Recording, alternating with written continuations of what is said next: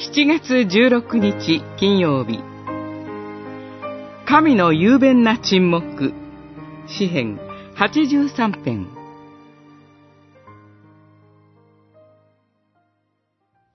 神よ、沈黙しないでください。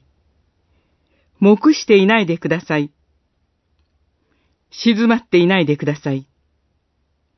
ご覧ください。敵が騒ぎ立っています。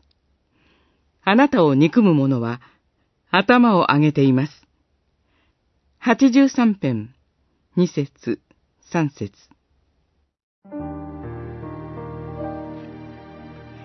神は沈黙を守っておられるのでしょうかこの問いは信仰者にとってとても大きな問いです。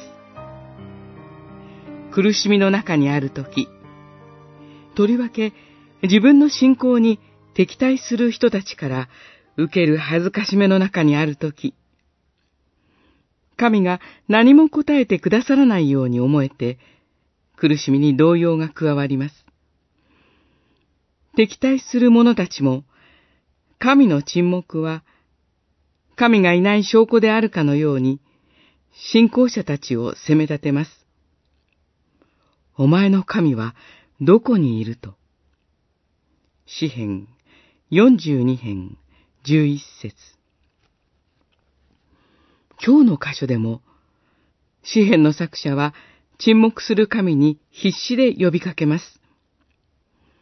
傲慢な敵に囲まれた自分の窮状を切々と訴え続けます。神が立ち上がって敵を蹴散らし、滅ぼしてくださるようにとさえ願います。神はこの訴えに何も答えられなかったのでしょうかそうではありません。